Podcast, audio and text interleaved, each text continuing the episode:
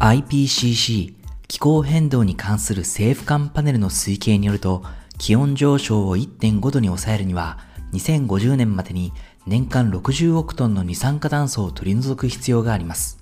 しかし、現在までに回収、貯留された二酸化炭素量は1万トンに満たないと言われており、回収、貯留技術の開発が急務となっています。そんな中、Google の親会社、アルファベットやメタなど日本でもよく知られる大手企業が2030年までに9億2500万ドル、約1189億円分の二酸化炭素回収貯留を進める取り組みフロンティアを開始するとして注目を集めています。この取り組みを主導するのは電子決済スタートアップのストライプ。フロンティアはストライプの完全子会社になる予定で、ここにアルファベットとメタ、またコンサルティング大手マッキンゼーと e コマース大手ショピファイの計5社が参加する形で開始されます。この取り組みでは2022年から2030年にかけて9億2500万ドルを投じ、二酸化炭素回収貯留ソリューションの購買を進め、二酸化炭素の削減を目指します。フロンティアに関して興味深いのは、AMC、 Advance Market Commitment と呼ばれる枠組みによって、二酸化炭素の回収貯留技術の開発促進が試みられる点です。AMC とは将来的に必要とされる技術を開発するポートフォリオ企業に対し、事前に技術やソリューションの買い取りを保証することで技術開発を促す契約の一種。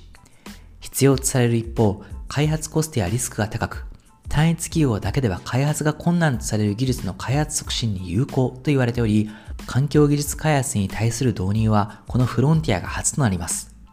ポートフォリオ企業の一つがロンドンを拠点とするスタートアップ4401です。同社は硬化プロセスによって二酸化炭素を石に貯留する技術を開発しています。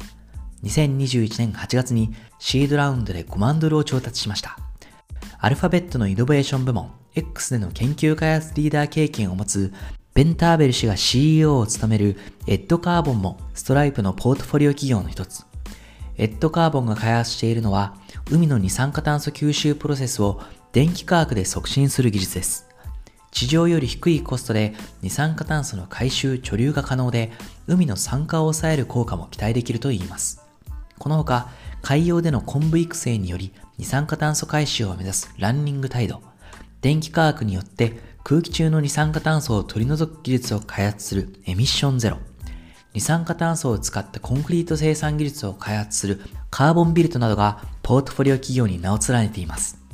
日本では GAFAM ほど知名度が高くないストライプですが、アメリカにおける注目度や影響力は非常に大きいものです。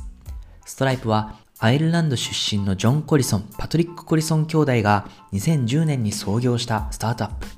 2011年にイーロン・マスク氏やピーター・ティール氏などが200万ドルを投じています。電子決済ソリューションを主要ビジネスとする同社は、e コマース市場の拡大とともに、Amazon、Google、Uber などを顧客に取り込み、ビジネス規模を急速に拡大させてきました。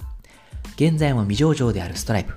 2021年3月のラウンド H では6億ドルを調達。これにより、同社の評価額は950億ドル、約12兆2145億円に達しました。アメリカ国内のユニコーン企業としては、スペース X に次ぐ規模を誇る企業となっています。さらに、2022年4月20日時点の時価総額評価額だけで見れば、ストライプはスターバックス、ゼネラルエレクトリック、シティグループ、ボーイング、ソニーなど世界的な大企業に肩を並べる規模です。このストライプによるフロンティアが呼び水となり、二酸化炭素の回収、貯留関連の動きは今後さらに活発化することが見込まれます。